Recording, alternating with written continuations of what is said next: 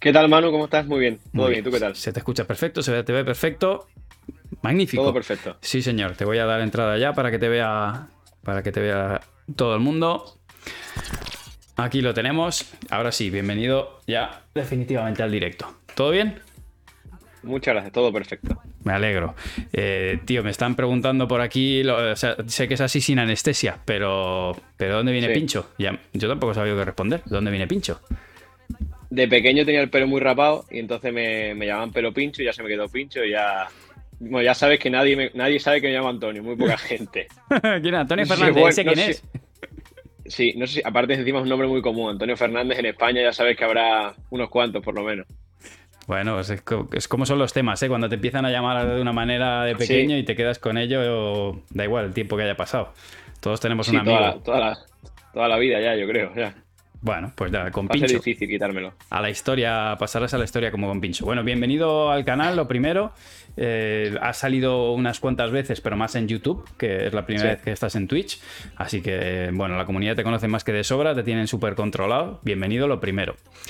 Y yo a mí me gusta arrancar los directos, sobre todo preguntándote quién hay detrás de, Pincho a nivel de equipo, también para que la gente vaya conociendo distintos, no solo jugadores, sino también distintos equipos de trabajo y, darle también cierto reconocimiento a toda la gente que hay detrás del jugador. Así que si nos cuentas que, por quién está formado tu equipo, te, te lo agradezco. Vale, a ver, bueno, mi pareja, como todo el mundo sabe, ahora estoy jugando con Diestro, que llevamos ya. Este es el. Ya empezamos hace año y medio, a final de. Llevamos dos años y pico, llevamos. O sea que ya llevamos. Los tiempos para que ser padel, para, ser padel va bastante bien. Efectivamente. Y, y luego, mientras. Yo estoy entrando en M3 ahora mismo en la academia. Normalmente ahora se está sentando con nosotros Jorge Benito. Casi todos los torneos ahora. También está también Mariano y Jorge, Jorge Martínez se han sentado alguna vez, pero ahora sobre todo se está sentando Jorge Benito. Mi probado físico es Martín Pitillas, que la verdad es que estoy muy contento con él. Muy porque ha sido, la verdad es que me, ha cambiado bastante. Yo físico había hecho poco realmente. Y la verdad es que para lo que tengo ha conseguido bastante por ahora. y luego mi fisio se llama Lorena, que tiene una clínica que se llama Deport Clinic. Y ya está, no tengo, no tengo más, más equipo. Ese es mi equipo. Bueno, a ver, no está, no está mal, ¿eh? Que hace 10 años el equipo era, era un entrenador. Sí, en Badajoz yo jugaba en un entrenador y de milagro. ahora te preguntaré también por los orígenes, como por, por dónde arrancas. Hay que nos des nombres. Que más, seguro que tenemos gente de aquí que, es de Extremadura y, que nos les traerá buenos recuerdos. Pues nada, la idea principalmente es bueno que la gente te conozca, que aprendan un poco más eh, sobre, los, sobre el pádel y lo que lo envuelve. Y algunas preguntas incluso yo creo que les van a sumar bastante que van un poco en relación a ti, a tu pala, eh, algo, de, algo de pádel, de tácticas, etcétera. O sea que eh, yo estaré atento aquí a las preguntas. Equipo, todos los que estáis ahí al otro lado, podéis preguntar a saco y en las que se puedan ir metiendo, pues iremos, eh, le iremos dando caña. Bueno, primera parte, Pincho. ¿Dónde naciste? Badajoz. ¿Badajoz Capital? Badajoz. Badajoz Capital, sí. ¿Y a qué, a qué edad empezaste a jugar? A los 12. Yo jugaba al tenis en mi club y mis padres jugaban al pádel y alguna vez sí que había jugado al pádel, pero se empezaron a hacer circuito nacional de menores en Badajoz, en la hípica, en mi club. Sí. Y yo tenía un amigo que íbamos juntos al colegio, jugábamos al tenis y bueno, empezamos a entrenar, nos apuntamos y casualidades de la vida ganamos un torneo nacional, a Levin. Entonces es como que ya eso te motiva a, seguir y a partir de ahí empezamos a, empezamos a jugar. Voy a los 12 años. Empiezas a jugar ahí, imagino que bueno, lo compaginas con tu colegio, instituto, tal, tal, tal. Sí, y tenis. Entrenaba, entrenaba dos días por semana, padre y tenis, seguido. Vale. era mi. Claro, que ha cambiado mucho. Ahora un niño. Claro. Yo, yo con 14, 15 años, los niños de 14, 15 años son profesionales, entrenan igual que yo. yo en ese momento entrenaba hora y media, ponte, no sé, lunes y miércoles, martes y jueves, hora y media tenis y hora y media padre seguido. Si eh, a día de hoy, bueno, hay yo creo que la media de edad de mi canal es un poco más alta, pero algunos son papás y, e incluso algún niño habrá.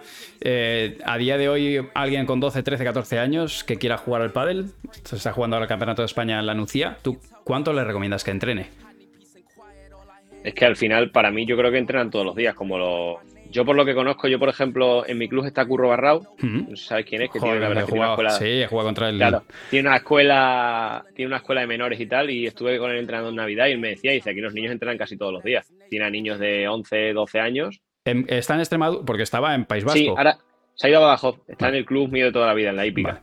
Se ha ido hace año y pico y al final es de allí, la mujer es de allí, tiene, dos hijos y está montando allí unas Bueno, tiene entrenando a Lorena Rufo a veces allí, tiene niños que juegan muy bien y eso entrenan todos los días. Al final son profesionales, son como, como nosotros. Lo que pasa es que luego por la mañana van al colegio. En chiquititos. Eso. O sea, que cada vez se va profesionalizando más el, tema y, bueno, esto nos pasó a los que jugábamos al tenis. Yo, yo, entrenaba tres horas, cuatro horas al día, todos los días. Y luego los campeonatos y todo esto. En el pádel eh, muchas veces, hace años ya no, pero yo me acuerdo los primeros cursos que dábamos de formación y los tenistas que pasaban a formarse nos decían, oye, te hablo de 2006, 2007, 2008, ¿por qué se entrena tan poco en pádel? Y la verdad que en aquel entonces se apostaba un poco más por un entrenamiento cualitativo que cuantitativo y tal, pero claro, ya cuando todo el mundo empieza a entrenar mucho, ya es que si el de al lado entrena ahora en pretemporada, es muy común entrenar por la mañana eh, pista, físico y por la tarde partido, al menos. Así, lo de doblar ya lo hace mucha gente. En M3 dobláis un montón. Y que ya sí, yo para mí, yo creo que en M3, creo que con el tema de Galán y Lebron, yo creo que han hecho un poquito de cambio ahí con eso. Hmm. Yo creo que han pasado a entrenar más tipo tenis. Sí. De hacer mucho, mucho doble turno. Sí. Que yo no entendía tampoco cuando empecé por qué no se podía. Me decía, es que si no, aparte del día se hace, entrenas por la mañana dos, fadel y físico, y a las 12 de la mañana termina el día. Que te queda mucho día para, para hacer cosas, sí. Pero al final eres profesional. O sea, me refiero que yo creo que tienes que echar horas. O sea, si volvieras atrás, ¿arrancarías eh, desde, pequeño con, con esa intensidad o crees que eso te puede llegar a quemar? A ver, para mí al final, yo creo que todo como tal me ha salido bien. Lo que pasa es que mi, bueno, ahora contaré un poco, mi historia es relativamente diferente a las demás. Yo al final, yo con 18 medio parque, bueno, jugaba a la madrileña, tal, pero me dediqué a estudiar. Claro. esos cinco años jugaba, no jugaba mal, pero no, no, entrenaba todos los días. Al final hacía, pues también vida universitario. Claro. Tenía mi fiesta con mis amigos, jugaba mis torneos, me iba un fin de semana a jugar a un sitio para pasármelo bien con amigos jugaba los Padel Pro Tour de verano, que lo jugué con Barra un par de años, que lo pasábamos muy bien. Ganábamos, poco, pero lo pasábamos bien. Esto, el de Liguerón y, de, y el de Nueva Alcántara, que eran seguidos, pero que era otra cosa. O sea, por eso yo al final ahí tenía un poco de parón desde que terminé menores, que yo en menores sí que quedé un par de veces campeón de España, hasta luego ya que empecé a dedicarme otra vez a entrenar. Ahora vamos, a volver entonces a, tus inicios y, ahora nos vamos a, ese cambio de, profesionalismo. ¿Qué ranking tienes ahora, por cierto?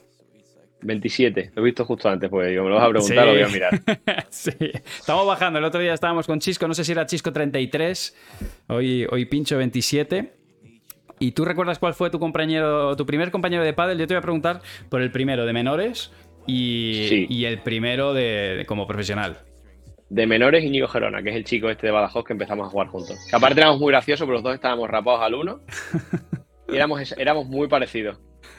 Yo jugaba a la derecha, solo tiraba globos. Bueno, eso también ahora, tiro bastante, pero en ese momento jugaba a la derecha, solo tiraba globos. Y luego en el circuito profesional, Diego Rocha, un chico portugués. Qué grande, sí, fue mi primer compañero. A Diego. Saludito. Ese fue el año que yo empecé a, dedicarme, a dedicarme a jugar. Eh, bueno, tu último compañero estás jugando ahora con, Diestro, que eso ya nos lo ha dicho. ¿Y cuál es tu torneo favorito? Pues para, para mí cuando fue el de cuando fue el de Cáceres y Badajoz. Pero eso ya hace mucho. Yo ahí, por ejemplo, jugaba, yo jugué esos dos torneos. No, Cáceres no jugué por exámenes, Badajoz jugué, pero ahí jugaba, ya te digo. Jugaba a nivel amateur y entrenando un poco. A ver, para mí, eh, este año, por ejemplo, Roland Garros ha sido una cosa increíble. para mí es un sueño. Yo soy yo del tenis soy muy friki. O sea, veo tenis, ahora mismo con US Open, lo que puedo veo tenis. Soy muy friki del tenis. Y jugar en la pista que ha ganado Nadal, o sea, es increíble. Entras allí y dices, joder, ya. Con eso me vale, no hace falta ni jugar. Ya solo con entrar. Me, lo, puedo, me lo puedo imaginar. Como friki del tenis, ¿quién es tu ídolo? ¿Top? Nadal, Nadal, Nadal. Sí, ¿no? Increíble. Sí. Por eso. Entonces, al final, jugar ahí, jugar ahí donde ha jugado tu ídolo es una cosa increíble. un sueño. me hablas de, de ese Roland Garros. Eh, tú has jugado Premier, has jugado World Padel Tour y ATP también has estado en algunos. Sí, este año jugué una, una he jugado uno en Tenerife el otro día. porque en el chat estaban preguntando varios sobre. hay bastante curiosidad por saber cómo se vive un, torneo por dentro en, esto, en estas tres, eh, lo que estos tres circuitos. Y eh, a, nivel de, sensaciones como jugador, ¿qué diferencias o, qué te llama la atención, qué cosas te llama la atención de cada uno de ellos en, positivo? ¿Qué cosas, fortalezas tienen? A ver, a ver, Premier, el tema que tiene es evidentemente el económico, hmm. que se nota mucho, y luego el tema de los escenarios, que al final hemos jugado en escenarios brutales. Claro. O sea, ponte el escenario eh, menos, menos emblemático que ha jugado ha sido el Wifi, que para mí es el mejor pabellón de España. Sí. Pero que luego ha jugado en Doha, que era un impresionante, un sitio de, locos. Roma, Foro Itálico, ha jugado en Roland Garros. Bueno, el estadio de Mendoza era increíble otro día también. Hmm. O sea, ha jugado en sitios tal. Golpa del Tour al final, lo bueno que tiene, que en España al final tiene muchos seguidores y los, los torneos al final se llenan. Claro. otro día yo jugué en Málaga con Tales Ruiz y Momo y la verdad es que la pista estaba, estaba llena. Hemos jugado sitios chulos este año, jugamos en Viena, que la verdad es que estuvo chulo, que hicimos cuartos. Y luego APT es como un poco más pequeñito. A mí APT me gusta, o sea, el formato me gusta porque es como más torneos más antiguos. Club más pequeñito, pero lleno. Claro. O sea, es un poquito Entonces es como eh, más, cálido, ¿no? Sí, Sí, es como más cálido. Sí, aparte de la Tenerife, que estaba jugando de Tenerife, que la verdad es que el tiempo brutal, es verano, la gente está allí de vacaciones. Aparte lo ganaste. Es, Sí, lo ganamos, eso es importante. Claro, ese hombre que sí es importante, se queda mucho mejor recuerdo. sí, si hubieran perdido en plena ronda, igual hubiera sido menos recuerdo. Y luego era un torneo diferente porque nosotros no conocíamos a nada, o sea, conocíamos a Alemandi, conocíamos a Miguel Oliveira, pero yo jugaba partidos que eso no me pasa nunca con gente que digo, no sé qué va a hacer, porque no los o sea, no he jugado con ellos en mi vida. ¿Llegaste a jugar contra Tolito? Sí, Tolito de Alemania en semifinales. Cuéntame, por Dios, porque la gente en el chat. Bueno, Tolito eh, debe ser de los jugadores actuales, ya no te hablo de ningún circuito, actuales del momento más carismático y que más quiere la eh. gente. Están como locos por ver a, Tolito compitiendo en, partidos con diferentes jugadores. ¿Qué tal la experiencia de jugar contra Tolito Aguirre? A mí me gustó bastante cómo juega y me parecía que iba a ser más desordenado de lo que luego jugó. jugó para mí jugó muy ordenado tiene mucha facilidad y, por ejemplo, todo lo que da por el revés es magia. Y luego, y aparte luego hay gente que dice que juega mejor la derecha. Yo no lo he visto en la derecha. Yo lo vi jugando con Alemán, y aparte que Alemán es durísimo, con lo cual fue un partido duro. Pero a mí me gustó mucho. O sea, tiene cosas que no, que no ves. Pero sobre todo, aparte de cosas que tiene, que yo digo, bueno, este tío me va a hacer unas cosas que me va a marear. Pero aparte de eso, jugaba coherente, tiraba sus globos, tiraba sus bandejas. O sea, a mí me gustó mucho. Me pareció un gran jugador. Le, ves, eh, porque las preguntas que nos suelen hacer o que suelen, yo las leo en los comentarios sobre Tolito, aparte, como te digo, que la gente lo admira muchísimo y esa, tiene, una, tiene una fuente de, seguidores súper amplia, es, oye, eh, nos gustaría ver a Tolito compitiendo contra, pues eso, ¿qué, ¿qué ronda podría alcanzar en World del Tour? Eh, ¿Por qué no está ahí, no? Es como que le quieren ver ahí arriba. ¿Tú le lo ves a, a Tolito haciendo, o en Premier, haciendo un salto cualitativo en, cuanto a rondas? A ver, yo creo que puede ganar partidos buenos. Sí que es verdad que luego, yo qué sé, hay que ver a ver cómo se adapta, porque es otro, igual es otro pádel, pero para mí puede ganar partidos. A ver, la facilidad tiene, que al final eso.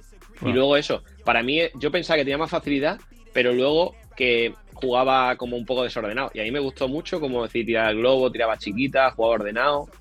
A mí me gustó mucho. Me sorprendió para muy bien. Pues qué bueno lo que me Había visto los vídeos. Sí, sí, sí. Había visto los vídeos que había visto al mundo que yo decía, digo, madre mía, voy a rematar una vez, me hace una dormirona debajo las piernas que me va a quedar en ridículo tres años. Es que además cuando te hacen eso te, te queda, te, saca por la puerta, te la duele. yo venía preparado, yo, yo, venía preparado, yo soy a José, digo, nos va a hacer alguna de estas que nos va a quedar en ridículo. Vamos a salir todos los vídeos de internet. Pero la verdad es que a, mí me gustó mucho y me parece que, bueno, ahora con Alemania está haciendo una buena pareja. Los últimos torneos, los tres últimos han ganado dos y luego el último perdido contra nosotros que al final no jugamos ese circuito. Sí. O sea que éramos un poco de fuera. Pues oye, yo creo que a, mí me. O sea, yo creo que, Tolito necesitamos figuras como Tolito, lógicamente, como otros muchos, ¿no? Pero gente que levanta la grada, que tiene. que realmente tiene eh, a mucha gente que lo apoya y que le gusta. Es que al final levanta pasiones. El pádel en ocasiones eh, se vuelca con una pareja y por eso les duele tanto a la gente que se separa en ciertas parejas que, con las que ya bueno, tiene esa empatía. Y en este caso, yo, yo creo que con Tolito Aguirre la gente está súper volcada, les gusta ese estilo, da, da, mucha, da mucho juego. Y yo estoy deseando que, siga para arriba porque se nota que, pues igual que Paquito, igual que Tapia, igual que otros muchos jugadores que, que tienen, tienen muchos seguidores. Para mí ese circuito hay gente que juega muy bien. Sí, ¿verdad? Luego igual es como que en el Golpa del Tour se juega un poco más ordenado que en APT, pero creo que hay jugadores de esos que jugando Golpa del Tour, es decir, cambia un poco su manera de juego, podrían jugar muy bien. Luego hay que verlo, como todo. Al final Golpa del Tour es un nivelazo. Tú ves la, la pre-previa y todo el mundo juega un huevo ya. Sí, es que. ya la previa, la previa, el cuadro y no sé qué. Llega un momento ya no sabes ni qué, ni qué es la previa ni qué es el cuadro. La primera ronda de, la primera ronda de cuadro, últimas de previa y tal, son, son una X. Sí, hay llaves por las que no. O sea, tú miras las llaves de entrada y dices, pues no sé por, casi que no, no sé por cuál entrar. Están todas complicadas. Claro. Por eso te digo. Entonces, bueno. Pues desde aquí, llamamiento, Tolito. Eh, sigue jugando mucho tiempo. Necesitamos más, más Tolitos, más Lampertis, más Paquitos y, más todos. Eh, Mejor resultado hasta la fecha han sido cuartos. De Open y Master cuartos y de Challenger este año dos semis hecho. Bueno, año pasado también otra. Las dos semis con bola de partido a favor además, este año. ¿Para meterte en final? Sí, con Lamperti los dos partidos. ¿Qué tal se duerme, eh, ¿qué tal se duerme esa noche? Horrible. Horrible. El, otro día encima la otra la tengo muy cercana, que fue el sábado pasado, horrible. Ostras, ostras. Pero bueno, a mí Miguelito, Miguelito es Miguelito. Ya sabes cómo va el tema. Sí, sí, es Pero bueno, bien. peleón al, final, más o menos estamos haciendo lo que debíamos hacer y la verdad es que no tampoco tenemos quejas. hicimos cuartos, le ganamos a Maxi Sánchez y a Lucho este año en Viena. Y luego la verdad es que los otros torneos más o menos hemos, estamos, hemos hecho lo que teníamos que hacer. No hemos ganado ningún partido espectacular quitando el de Maxi y Lucho, pero siempre hemos ganado los partidos que por ranking o, es igualado o somos favoritos. Que al final eso yo creo que es lo que te da un poco subir en el ranking o no bajar. Sí, eso es lo que me comentabas. Compartimos viaje, no sé dónde íbamos, que íbamos a Francia, creo.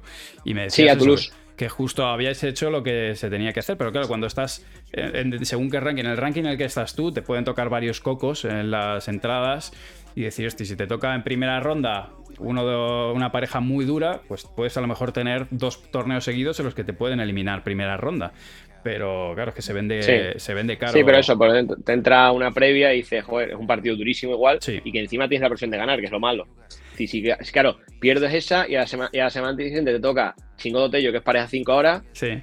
que lo lógico es que pierdas, y hostia, dices, uff, el partido de la semana pasada es más duro perderlo todavía. Esta es una pregunta que te quiero hacer. Si tú tienes que elegir entre medirte a una pareja, Chingo o una pareja que te venga de cuadro de estas que vienen pegando realmente fuerte, perdón, esto que te venga de previa, pues eso, de los que han estado viniendo ahora, un Esbri o, alguno de estos que, vienen con mucha confianza y que te vienen de, la previa, que supuestamente les debes ganar, pero que, bueno, que sabes que te pueden hacer partido, ¿qué prefieres? Yo la previa, por si acaso. por, si acaso, dame, la, previa, por si acaso, a ver si vienen cansados los chavales. es verdad, es verdad que los de arriba, el problema es que los de arriba fallan muy poco y hay que ganarles tres o cuatro veces, que es lo que hablamos un poco de Miguelito. Y pasa con, con las otras parejas y tal. Al final, estás ahí, estás ahí. Nosotros este año hemos estado ahí con muchas parejas. Hecho tres sets, a Lima igual, a Lebron igual, en Roland Garros, pero dar el paso ese es muy difícil. Y en los otros partidos le pasa también ellos contigo. Claro. es como que tienes una pizquita más de suerte en algún momento clave. Evidentemente te pueden ganar, porque es lo que hablamos todo el mundo ahora mismo está igualado. Ahora para mí es como el tenis ya cada vez más. Sí. Ya el ranking manda, pero ya no ganas con la camiseta. Que antes los buenos de arriba llegaban a cuartos con la camiseta. Tal cual. Y ahora ya para mí, para mí no. O sea, tienes que moverte a jugar. Ah, tal cual, tal cual. Eh, eso es así. Es verdad que tienen un poco más de memoria de éxito. Cuando llegas a, a esa bola importante, se tienen un poquito más de fe, te lo pelean, pero, pero sí, efectivamente aquí se hay, y bueno, en el tenis con el paso del tiempo todavía se están viendo más, más sorpresas. Lo que pasa es que tienes animales, como ha sido el caso de Rafa o Djokovic o Federer, que esos eran muy difíciles porque eran gente muy, muy top. Pero ojo que se ven unos buenos destrozos de cuadro de, de, números uno, número dos que, caen. en el pádel, por ejemplo, la gente no lo entiende. Igual te dice, pierde, no sé, te voy a poner un ejemplo, chingón de Tello. Pueden perder en cuartos o octavos de final. Joder, vaya cuadro. O un Alex Ruiz que puede perder en algún momento, que siempre hace, el chingón de Tello siempre hace semis para arriba, no sé qué. Pierde, joder, qué desastre. Además, eh, si Sipas ha perdido en primera ronda el US Open y es el 4 del mundo y no pasa nada, o sea, no se ha muerto nadie, es lo que hay. Que todo el mundo juega. Pero en el padre es como que estamos acostumbrados a que siempre llegan a la semi los mismos. Por ejemplo, eran las cuatro primeras parejas semis y a repartir. Siempre. Ganaba uno, ganaba otro, pero llegaban a semis las cuatro. Y, a las, y las ocho a cuarto siempre. Bueno, yo creo que eso, es positivo para nuestro deporte. muy, muy, positivo. No es tan positivo para los top 4, porque no se aseguran el estar ahí. Pero, porque de hecho es que para un top, para la pareja 1 y la pareja 2, todo lo que no sea o como mínimo ganar el torneo una final es un desastre. Eh, para un top 4 tienen que hacer semifinales. es que realmente la exigencia es súper alta. Para esa, es la dificultad que esa es la dificultad que hablábamos. A ver, si a mí me toca contra una previa, tengo que ganar. Si el 4 juega contra el 8, tiene que ganarle. Literal. O sea, al final, cada ranking tiene. Por eso lo importante lo que hablábamos antes. Más o menos con tu ranking y cumpliendo tus objetivos. Sí, y cumpliendo los partidos. Porque si no, bajas seguro. De esta manera, bueno, puedes subir o mantenerte por lo menos. Siempre a las más te vas a mantener. Total. Pues cambiando un poco el tercio, eh, aparte del pádel, o sea, fuera de lo que es tu vida, ya entendemos que eres jugador profesional, eh, me has dicho que estudiaste una carrera. Sí, Derecho y ADE. Derecho y ADE. fácil, ¿no? Un par de... Soy abogado. antes, antes, iba en traje, antes iba en traje. ¿Sí? Ahora voy, ahora voy en chanda. Bueno, entiendo que prefieres bastante la, profesión que tienes ahora que, que, la otra, ¿no? Sí, un momento que compaginaba, pero era imposible. Sí posible de salir de traje e ir corriendo a entrenar, aparte las risas de la gente, lógicamente, entras en el club ahí vestido de traje. Claro. Te pones ahí el este. Y nada, al final cambié. Hice un máster en Derecho y Gestión Deportiva y tal, que la verdad es que es un tema que sí que me gustaba para luego cuando ya dejé de jugar, porque al final a mí me parece que juntando eso puedo ser en el mercado laboral un poco competitivo, porque al final me dedico a jugar un deporte profesional, teniendo máster, teniendo carrera, es como que yo creo que tienes un valor añadido con respecto a los demás. ¿En, un futuro qué es lo que te gustaría hacer? Eso, el tema de representación, gestión de algo club, algo así, eso me, la verdad es que me gusta. Vale. Pero relacionado con el deporte, o sea, yo ahora mismo no me veo, eh, no sé, siendo abogado eh, en, no sé, un caso de matrimonio, por ejemplo. No, no, no, ahora mismo me, costaría, o sea, me costaría mucho. Para empezar, me costaría mucho estar 12 horas sentado en una silla. Ya. Ahora mismo. Ya me puedo imaginar. No, no, a ti y a todos los que nos dedicamos a esto. Claro, cambia mucho la. Sería duro ahora mismo. Pero por eso, a mí la verdad es que. Por eso mi caso, lo que te hablaba antes, mi caso es un poco especial. Claro. Diferente al, resto, porque yo, yo estudié y luego ya vi que pasa. digo, voy a probar un año y todavía sigo probando. Bueno, te digo que esto. Han pasado seis, han pasado cinco o seis, sigo probando. Pues tú, tú sigue así. Te digo que Bárbara Laseras no le ha ido mal haciéndolo, Martita Ortega no le ha ido mal. O sea que tenemos gente que, le ha ido bastante bien haciéndolo. Sí. Eh, ¿Un lugar para olvidarte del pádel? Eh, Zara de los Atunes. Ah, muy bien. Muy bien. Sí, me gusta mucho, me encanta. Eh, hablando de, Zara y de turismo, ¿más de comer o más de dormir? Tienes que elegir comer. Vale, comer. Comer, Aparte en Extremadura, o sea, tenéis una gastronomía que se te va a la olla. claro. Sí, sí, jamoncito, buena carne, todo. El que sea, claro, el que sea más vegetariano no, pero... pero Está complicado. también, habrá lechugas, también habrá lechugas buenas, me imagino, pero... esto, pero esto fue en Huelva, eh, nos hicieron calamares de campo, que no, eran, no eran calamares, obviamente, pero sí. Eh, ¿Tienes tatuajes? No. Nada, cero. Ni ganas, ¿no? No, la verdad es que no sé, se me ha, se me ha ocurrido. bueno, ahí te lo dejamos. Un tatuaje. Nunca me ha dado. Bueno, más allá de los pelotazos que sí que. Sí, eso sí, son algunos, seguro. Eh, ¿Para ti los pelotazos son falta de respeto? ¿O, en qué caso se considera una falta de respeto? Para mí es parte del juego. A ver, sobre todo en un torneo. En un torneo o sea, no sé que sea muy feo de esto que tengas para picarla por cuatro y te peguen, y estés escondido y te peguen un pelotazo. Me parece que es parte del juego. Y, para de hecho a mí no me gusta cuando la gente... Yo creo que si juegas bien lo mismo. Lo que pasa que a ver, a veces que el amateur pega, pega sin querer. Yo creo que muchas veces. Si del nivel es malo, pega sin querer. Entonces tampoco te puedes enfadar A ver, sí que te puedes enfadar porque haga una cosa que no sepa. Creo, o sea, decir, le voy a pegar todo lo fuerte que pueda. Esa es. Y puede ir al ojo, y puede ir al ojo del rival. Entonces, decir, si no puedo pegarle fuerte, voy a pegarle un pelín más flojo. Pero yo, por ejemplo, a mí no me gusta nada cuando la gente silba en los estadios los pelotazos. A mí personalmente no me gusta. hay parte de, bueno, parte de la idea de, estos directos, por supuesto, es que os conozcan, etcétera, etcétera, pero también es tratar de, de ir eh, dando información al público en general sobre este tipo de cosas, ¿no? De, igual que hay una norma de etiqueta dentro de la pista, también hay una norma de etiqueta, o debería haber un comportamiento cuando vamos como público, ¿no? Y lo de los silbidos es verdad que hay veces que, a veces el público se, se hace, como inercia y lo de los pelotazos sí, se silban un montón. Y para, o sea, a mí me gusta que cuenten los jugadores cómo se ve desde dentro, porque fijaos que la mayoría de los jugadores no, no dicen nada y sin embargo al público sí que le molesta más el, hecho de que haya habido un pelotazo. Sí, ahí dice mucha gente, yo te digo, la gente pita. La gente que viene del tenis, por ejemplo, cuando se va por ahí, por ahí fuera, pitan mucho menos que en España. Yo creo que el aficionado al tenis lo tiene como más. Dice, bueno, un pelotazo y ya está. ¿Y eso que en tenis hay menos pelotazos? Sí, pero los dobles se matan, los pelotazos, claro. encima el doble con la raqueta de tenis te pueden asesinar. Y encima estás al lado. Normalmente pega que los dos están en la red encima. Entonces, ahí es más peligroso. Y ahí no pasa nada, te tiran a dar y ya está. es como que parte del juego. A ver lo que te digo, quitando. Hay veces que es, que es muy feo, pero quitando que sea un pelotazo desagradable, a mí me parece que es parte del juego, no pasa nada. Estoy de acuerdo, estoy totalmente de acuerdo. Em, una, manía, una manía dentro de la, de la, pista, ¿qué manía tienes? Te voy a preguntar por dos manías. Manía dentro de la pista y manía fuera de la pista. Mira, pues dentro de la pista, antes, o sea, para, para mí empezar, uno empezar restando siempre. Y luego dos, normalmente me seco la, me seco la, la mano izquierda con el, en el centro de la pista y en mi pared lateral siempre.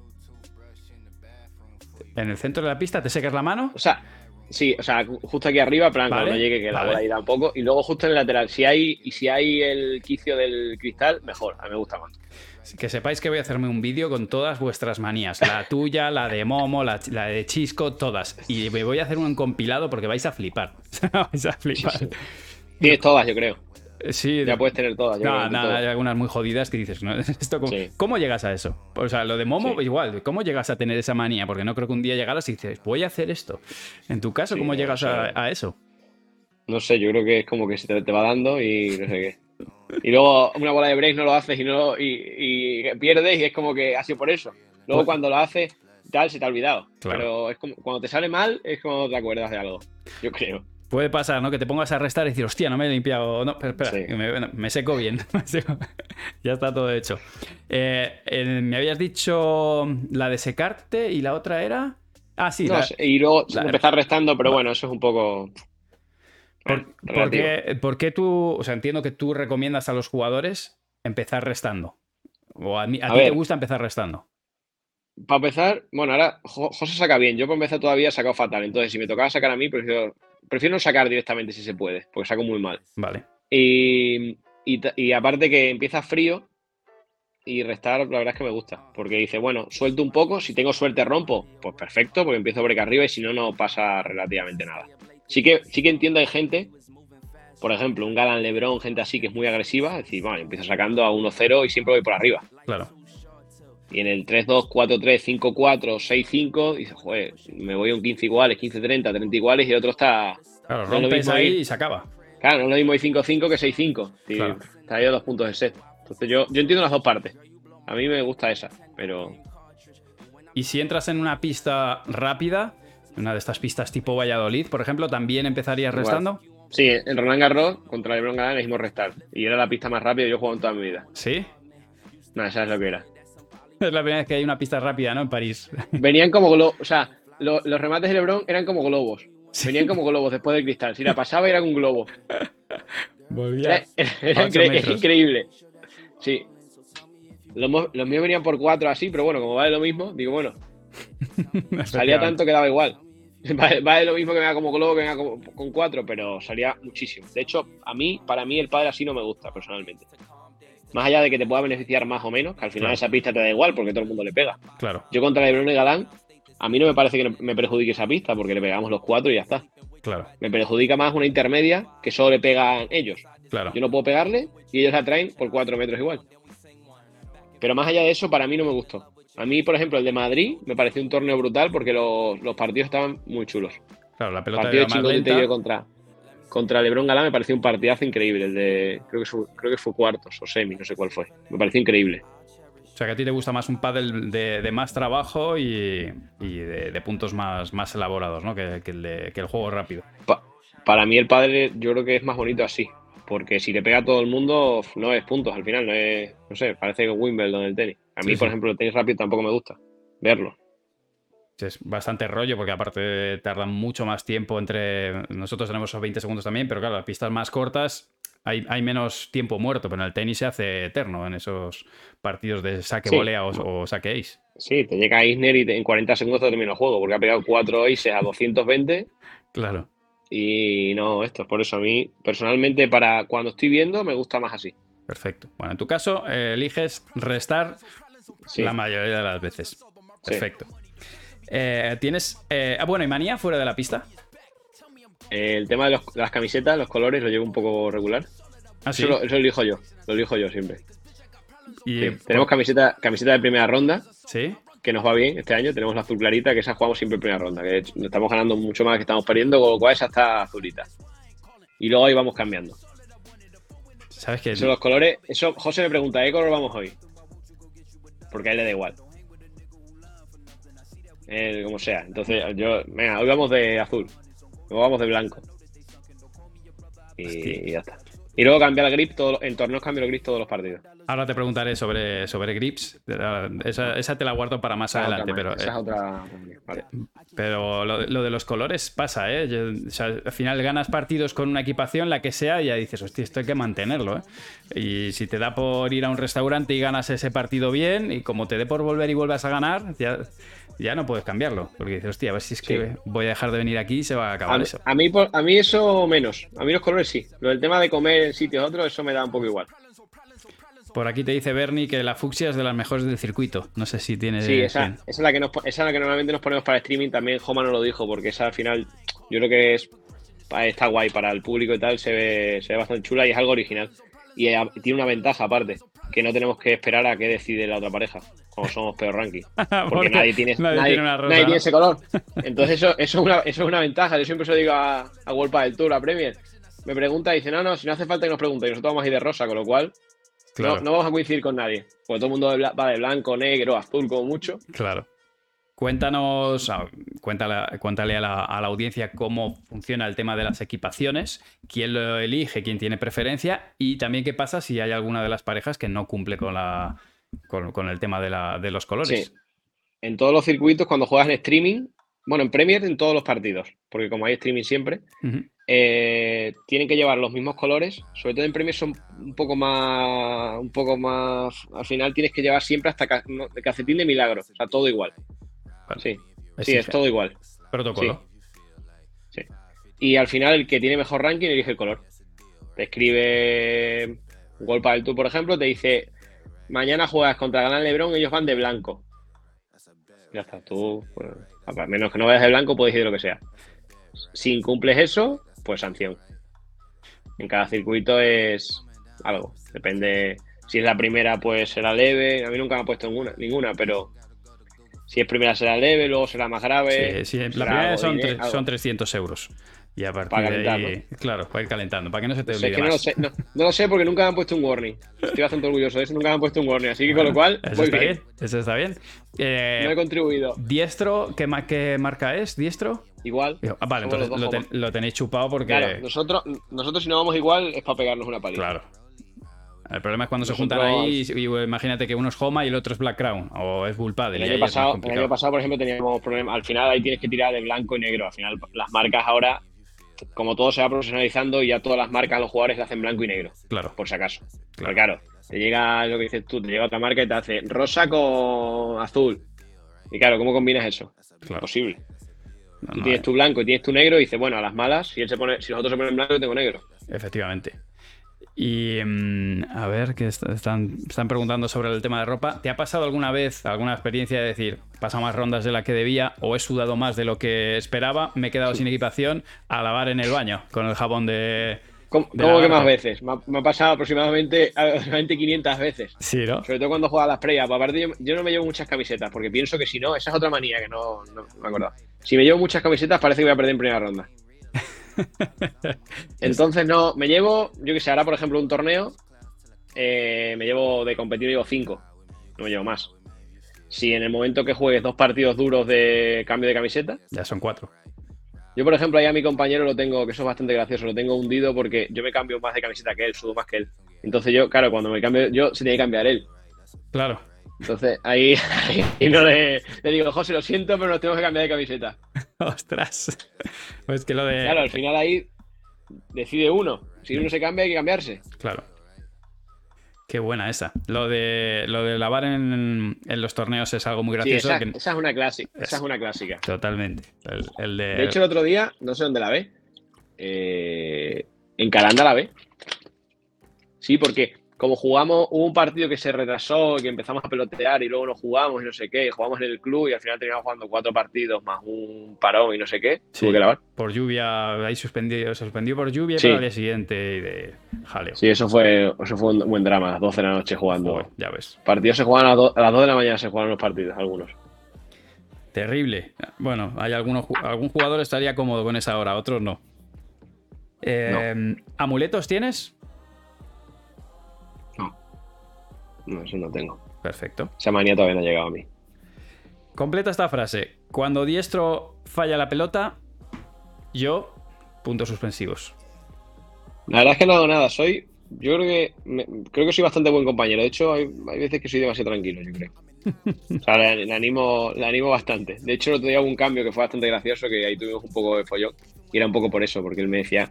Yo le decía que no le decía nada cuando él fallaba y que él sí, que él a mí sí y decía, dice, joder, cuando falle dímelo y ya está. Claro. Un poco más subido de tono, pero, pero un poco más subido de tono, pero así era la conversación. Es un poco así. Vale. Y cuando, cuando José hace un winner, ¿tú? Pues vamos, ¿no? Digo yo. Vamos.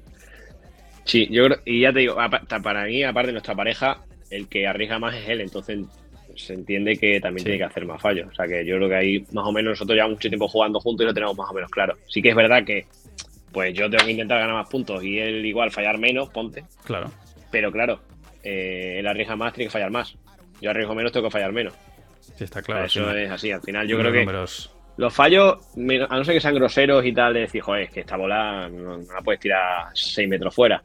Pero me parece que si hay que, si es la bola que toca, es lo que toca, ya está, no pasa nada.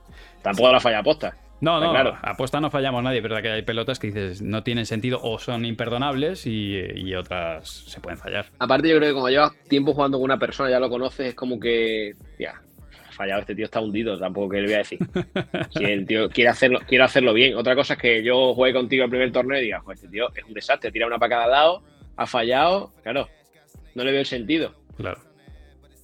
Yo creo que ahí nosotros tenemos una ventaja, pues ya nos conocemos muy bien. Entonces, bueno, para lo bueno y para lo malo ya sabemos lo que hay. ¿Eres, eh, de la opinión de que las parejas necesitan cierto rodaje o con, bueno, la verdad que el circuito con el paso de los años, yo creo que desde que dejó de haber ese escalón que había en las ocho primeras parejas, yo creo que hasta 2017, 17, 18 más o menos, había como mucho salto entre las ocho mejores y del 8 para abajo, ya no solamente a nivel de ranking, sino de, calidad de juego, consistencia, orden, y sin embargo, según esa barrera ha ido saltando, porque a día de hoy ya no es top 8, es que casi te diría que las 10 primeras parejas, 12 primeras parejas tienen un nivel altísimo. Eh, empezó a haber muchísimos cambios. ¿Entiendes que el pádel va a ir en esa dirección en un futuro o crees que en algún momento va, a haber alguna estabilización de, algún tipo? Para mí parece buena estabilización. Mira, te voy a poner el ejemplo nuestro, que al final es más eh, que yo tengo más cercano. Este año, los cuatro primeros torneos si sumamos los torneos, no llegamos a un set. Yo creo al principio había partidos que no llegamos a un set, sumando. O sea, era ridículo. Y luego de repente hemos alcanzado una racha más o menos buena y ahora estamos, no sé, estamos pareja 13, que para, nosotros está bien. O sea, es el mejor ranking de mi vida, por ejemplo. Sí. Y José cerca debe estar. Entonces, es como que hablábamos un día, ni antes éramos lamentables, que no ganábamos dos juegos seguidos en el partido, ni ahora somos mucho, mucho mejores. Al final es como que tienes un poquito de suerte en un partido, coges confianza, ganas y a partir de parece que eres mucho mejor. Y es el mismo, juegas igual. Estoy totalmente de acuerdo. Sobre todo, aparte, gente como nosotros que tampoco es decir que diga, es que me juego todas las bolas. Es decir, bueno, juego más o menos de una manera coherente y juego al pádel. Que eso ya te digo, ni, ni antes tan mal ni ahora tan bien. Como que encuentras un ritmo, encuentras, empiezas a ganar y es como que ahora sí, ahora soy buenísimo. Claro. Yo creo que es lo mismo. Y en tu opinión, o sea, partiendo de la de, que a ti, por lo menos personalmente, te gustaría que las parejas duraran más, ¿crees que eso es algo que debe ser regulado por, por, la, por el circuito? ¿O es algo que los jugadores o los entrenadores de alguna manera, no sé si pueden llegar a regularlo, pueden llegar a, hacer cierto tipo de acuerdos, contratos? de que, eh, ¿La regulación por tu parte crees que debe venir, o en tu opinión debe venir de circuito o de, o de los jugadores? Mira, para mí la regulación va a venir sola en el momento que, se cierren las inscripciones como pasa en el tenis. De hecho, si te fijas este año, como aparece, el Premier, que las inscripciones ha habido un momento que cerraban tres semanas, un mes antes, la gente no cambia de pareja. Porque decir, hostia, yo si voy a jugar París, o sea, voy a jugar Roma, por ejemplo, que es en un mes, y tengo dos torneos antes de World del Tour que voy a cambiar para jugar con Manu este y con Pincho el otro. No tiene sentido. Claro. Entonces yo creo que eso hará un poco que cambien menos la gente de pareja. O sea, adelantar las inscripciones de, los torneos. Eh, como, como, pasa en el, como pasa en el tenis, al final. Y aparte que, sobre todo aparte porque el ranking no sabes qué va a pasar, porque en Premier es como el tenis. Al final, tú el día antes del sorteo se actualiza el ranking. Entonces, si estás en cuadro, estás en cuadro. Si estás en previa, estás en previa. Pero claro, eh, igual tú estás, pues no sé, estás pareja 24 y de repente pasas a 16, que estás cabeza de serie. Pero no lo sabes hasta esa semana. O sea que. Con lo otro, con el World del Tour, yo creo que la gente es como que especula más con el ranking. Sí, claro. Es decir, cierro hoy y la semana que viene Estocolmo cierro con otro porque de repente tal. Vamos, que todo lo hemos hecho. Es decir, por ejemplo, entrar a cuadro. Sí, sí, sí. Que ahora ya entrar a cuadro casi no sirve porque con los puntos que dan ahora ha bajado mucho. Antes sí. No, es un tema económico. Prácticamente. Sí, pero antes, antes era económico y puntos. Ahora solo económico. Sí. Ahora los puntos al final te interesa casi más jugar. Bueno, casi no te interesa jugar previa. Si la pasas. Última de previa es lo mismo que primera de cuadro, de puntos. Está claro. Y si a ti, si a ti ahora World del Tour o Premier o el, circuito que sea el que te hagan jugar, te dicen que solamente puedes cambiar de compañero al año por, fuerza mayor por una lesión o por ejemplo eh, en verano, es decir, hasta agosto juegas con un compañero y de agosto a diciembre con otro. Eh, no te pongas en el caso de José, que al final ya os, o eso entendéis bien y la cosa ha funcionado, pero ¿crees que eso como deporte puede llegar a otras parejas, puede llegar a a ser negativo, porque bueno, hay parejas que realmente se han visto que es que no han funcionado. ¿Consideras que eso puede llegar a ser negativo o podría ser una buena solución? Es que para mí la regulación es complicada porque eh, se lesiona uno y entonces ese otro tiene que romper otro. Y ese otro dice, joder, a mí me han roto y yo tengo que jugar con alguien. Claro. entonces al final es cadena. Claro. Eh, yo creo que es complicado porque eso tendría muchos matices. yo creo que para mí es complicado. Y luego aparte que es que ahora, que es que antes jugaban al Padel 4 pero es que ahora la gente se queda fuera de los torneos. Sí, sí, sí. mucha, mucha. Bueno, es que ahora tienes semana que viene, bueno, semana que viene, todas las semanas hay, te metes en, la, en cualquier página y dices, tienes un World del Tour, un FIP, una PT, un torneo en Suecia, un torneo en Argentina, no sé qué, es que tiene mil torneos y están llenos todos los torneos. Sí. Entonces, yo creo que es complicado eso. Para mí es complicado. Yo creo que al final para mí con el tema de las inscripciones creo que se puede un poco aminorar. Siempre la gente cambiará de compañero, lógicamente. Obviamente. Pero yo creo que para mí eso puede ser una, opción.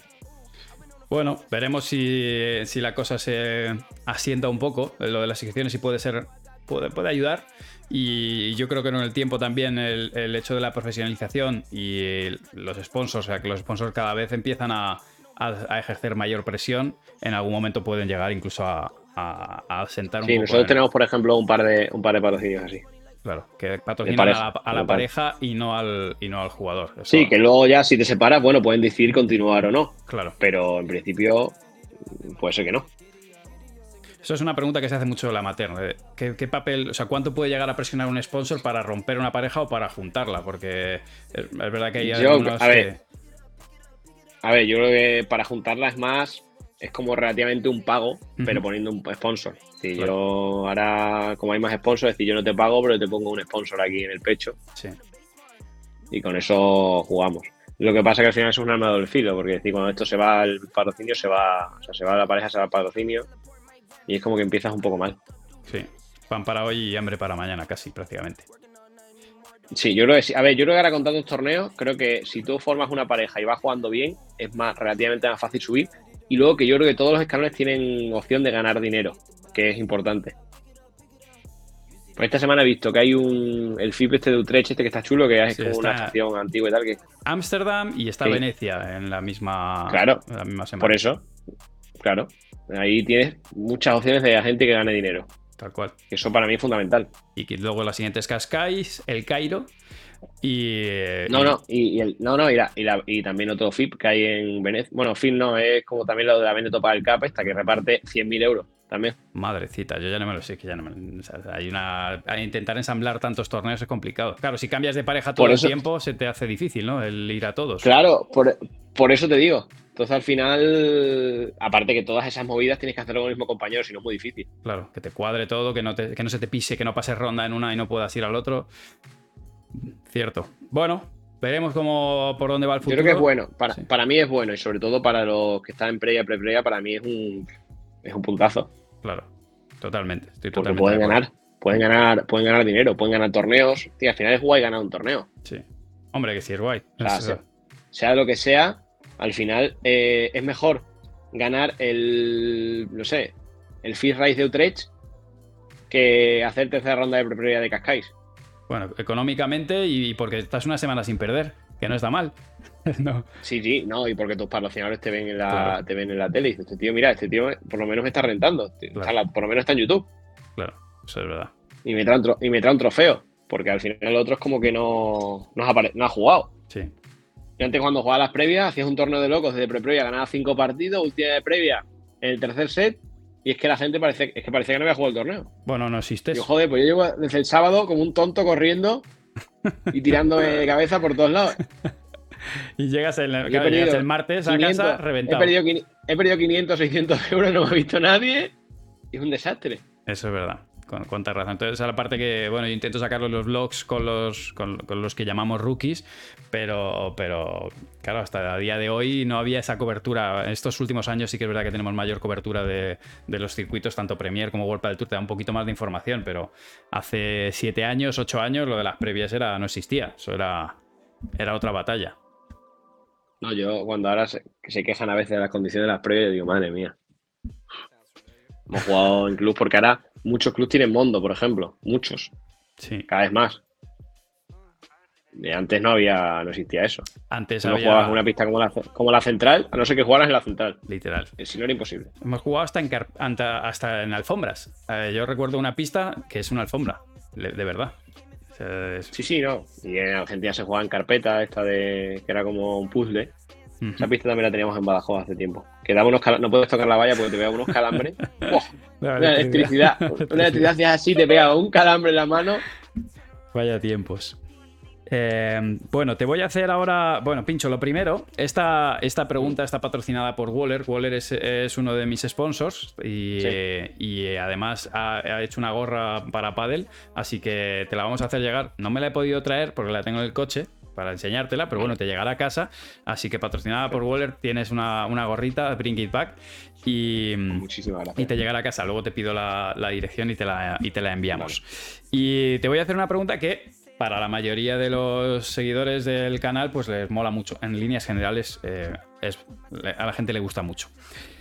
Al final, todos los jugadores intentan emular a, los jugadores amateur intentan emular a los jugadores profesionales y hay ciertos truquitos o ciertas mañas que os traéis con las palas que, bueno, pues que, son interesantes. Entonces, yo te voy a ir preguntando sobre tu pala. No sé si la tienes por ahí para enseñarla.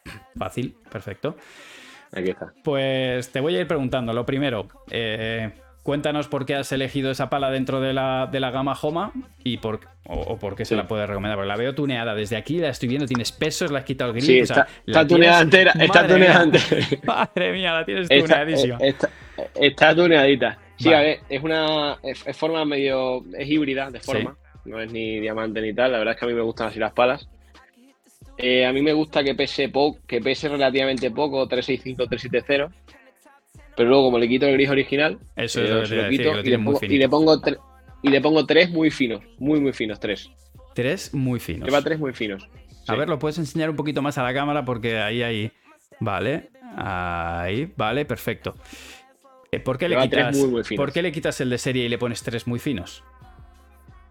Pues mira, esto te lo voy a decir, esto yo, mira, a mí esto me lo explicó Pablo Lijo. Cuando empezó, cuando vino a Madrid, que empezó, que tiene razón, que si tú le quitas original, da igual que lo pongas grueso o delgado, al final siempre te queda igual. Porque el original, al final el original lo pone una persona. Sí. Y siempre no lo pone igual. Lo pone más grueso, más tal, no sé qué. Y si tú le quitas original, aunque luego le pongas 10, te queda como tú quieres siempre. Todas las palas te quedan iguales. Porque al final, eh, lo de abajo es lo mismo. O sea que en tu caso, o sea, tú, bueno, nos, volvemos un poco en ese sentido especiales en el, sentido para que quede perfecto. Tu grosor. Sí, ya está. Que quede perfecto. A la, un poco... a, la, amateur que está viendo este vídeo, ¿por qué le recomendarías quitar? O sea, aparte del hecho de que tenga el grosor exacto que tú quieres, ¿hay algo más? ¿Alguna razón más a nivel de juego? No, para mí no. A ver, yo creo que el, gris fino es como que te da más movilidad de muñeca y el gris gordo es como que te da más, más solidez por abajo y no sé qué, no sé cuánto. Yo juego bastante con muñeca y tal y como que me, viene bien. Creo que, por ejemplo, para el remate te ayuda un poco tenerlo fino, pues como que pronas más la muñeca, es más fácil pronarla, creo. Tú, aparte, en el remate eres bastante de, darle juego ahí. Sí. Por eso, entonces es como, para mí eso es lo, fundamental. Luego hay gente, por ejemplo, que le pone eso, que le pone el taco de abajo, por ejemplo Juan Martín, que le pone el taco de abajo. Bueno, en el caso de Juan Martín, más que un taco, es un tacón, ahí es, enorme lo que tiene ahí puesto, y, Silingo igual, Silingo es de otro planeta. Sí. Vale, y la puedes poner otra vez en pantalla porque tienes, tú le subes hasta arriba, arriba el, grip. Eh, mira, sí, pero esto es una tontería, porque yo antes jugaba a dos manos. Vale el revés. Y ya no juego a dos manos nunca, bueno, no sé que yo que sé que llegue muy tarde y tal. Y ya lo quedé así. Antes a dos manos me ha ayudado porque me quedaba perfecto para coger las manos. Vale. Ahora ya lo subo, ya se me ha quedado ya. ¿Y eh, algún truco para ponerlo para que llegue hasta arriba? Porque hay gente que dice que intenta ponerlo pero que se le arruga, que no consigue que le quede bien hasta allí, hasta el corazón. Estirarlo bien. Yo es que lo pongo muy estirado, entonces si lo pones muy estirado te llega perfecto hasta arriba. Vale. Lo vas, cada vez que le vas dando una vuelta lo vas estirando un poquito más. Vale. Perfecto. A eso lo, lo, bueno y malo que tiene que te queda más fino. Claro. Hay gente igual le tiene que poner más. Y tienes tres, pero cuando cambias solo cambias el tercero. Los sí, solo cambio el Los otros dos se quedan debajo. ¿Esos dos son nuevos o son antiguos? ¿Son reciclados o, pone, o, metes ahí dos nuevos? Mm, normalmente son reciclados o de algunos que tengo en casa, estos de algún torno que te dan. Yo intento siempre que el de abajo sea, más, sea un poco más grueso. Vale, entendido. Para tal. Yo, por ejemplo, juego con gris un poco más finos, pero el de abajo quiero que sea un poco más grueso. Por lo que veo, micro perforado, ¿no? ¿Es el que más te gusta? ¿Más que el liso? Yo, yo eh, juego, en, verano juego más con este y en invierno juego más con el otro. Vale, entendido. Yo creo que el tema del sudor me viene un pelín, me viene un pelín mejor. Entendido. Pero bueno, tampoco pillo. Ahí tampoco soy muy esto, ¿eh? O sea, eso lo voy variando, tampoco me mata. Vale. Me gustan los dos. Con que esté nuevo para jugar el torneo, me vale. Suficiente. ¿Cada cuánto cambias el grip? En entreno, 3-4 días. En partido, todos. Cada partido. Sí, en, partido, en, torneo, todos los partidos. Vale. Sí, sí. Imposible, porque no, no. O sea, no concibo, eh, por ejemplo, se me resbale en mitad de un punto y, voy a pensar que soy su normal. Digo, me estoy dedicando a jugar al pádel y por un grip eh, falla una pelota. Es como que tiene que estar perfecto. Hay gente que no. Yo, por ejemplo, jugué con Arturo Coello ¿Sí? un tiempo y Arturo Coello en su momento cambiaba el gris una vez al mes. O sea, era increíble. Yo digo, ¿cómo puedo jugar con esto? O sea, es imposible. Y el tío, da igual, no se resbalaba nunca. Digo, bueno. Sí, es un figura Debe tener pinchos en las manos, debe tener, debe tener pinchos en las manos, que no se resbala, pero yo, yo imposible eso. La verdad es que yo eso lo cambio cada partido porque, ya te digo, la razón es esa. Entrenando no, ¿eh? O sea, entrenando hay veces que como que sudas más porque te mueves más que a veces que en un torneo, pero yo siempre. Bueno, te estás jugando otras cosas al final, cuando, cuando estás compitiendo es otra cosa. A mí me parece que encima que nosotros nos dan los grip y tal, es como que no cambiar un grip, eh, a mí me parece como falta de... O sea, falla una bola por no cambiar el grip como falta de respeto, como no has hecho bien tu falta de profesionalismo, sí, está, claro. Sí. Eh, ¿Me has dicho 3-6-2 la pala? No, 3-6-5 y 7-0. Eh, y, le meto, eso es lo que te decir. Le, le, meto, le meto 3 y 3, le meto 6 gramos, 3 y 3. Y fíjate que lo pones ahí arriba, le, metes más balance. ¿Por qué motivo le pones eh, esos, esas plaquitas? A ver, yo, como se podrá ver, tampoco soy un jugador muy fuerte y entonces me interesa que, o sea, yo tengo buenas palancas, pero no tengo mucha fuerza. Entonces me interesa que yo la pala la muevo rápido, pero hay veces me falta algo de fuerza. Entonces con esto es como que, la pala me va a hacia adelante y para mí es más fácil, para las boleas y para el remate. ¿Y atrás cómo te adaptaste? Porque al tener eso te, cabecea un poquito más la pala. ¿Te adaptaste bien? Pero atrás me va bien. Sí, atrás me va, También juego yo con mucha muñeca y es como que no me, no me afecta mucho. Y atrás yo soy más habilidoso, entonces como que no me, no me afecta. Prefiero que me ayude un poquito más arriba. Vale. Bueno, para los que estáis viendo esto y si lo vais a probar, hacedlo con mesura. Al final, pincho, por mucho que diga que físicamente no es un portento, la realidad es que eh, está adaptado. O sea, tú llevas con la raqueta y la pala de la mano toda tu vida. Mm. Y eh, si en algún momento eh, un amateur lo coge y le sube de, repente eh, con los plomos, le sube mucho el peso, no, no, el peso, es el balance, se puede, se puede estropiciar. Eso lo tiene, aparte luego lo podéis ir regulando, decir, en vez de primero meterlo arriba del todo, meterlo un poquito más para aquí, que se te pone menos cabezona y ya vas regulando un poco. Perfecto. Al final eso... a mí, la mía se queda entre, entre 375 y 380, al final con todo, más o menos. Vale. Sí, lo que modifica Porque como el viejo original... Balance. Sí, Sí, como el original al final pesa más, pesará más o menos como los tres finos que le pongo, más o menos. O sea, eso no lo modificas nada. Vale.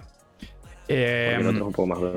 ¿Goma blanda, dura, media? Eh, dura. Opinión? Bastante dura. Bastante dura. ¿Por qué Aparte de invierno y en verano.